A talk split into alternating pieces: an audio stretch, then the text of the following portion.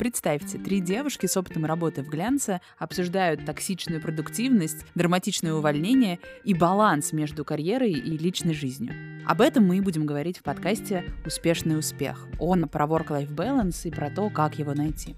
В подкасте вы услышите мой голос. Меня зовут Оксана Смирнова, и я медиа-менеджер. Я Яна Лукина, я автор глянца и веду телеграм-канал о моде и поп-культуре. А я Ира Никеева, и я работаю HR-специалистом в большой медиакомпании. Почему мы говорим про карьеру и жизнь? Потому что опыт у нас уже есть, но мы сами еще находимся в поиске баланса.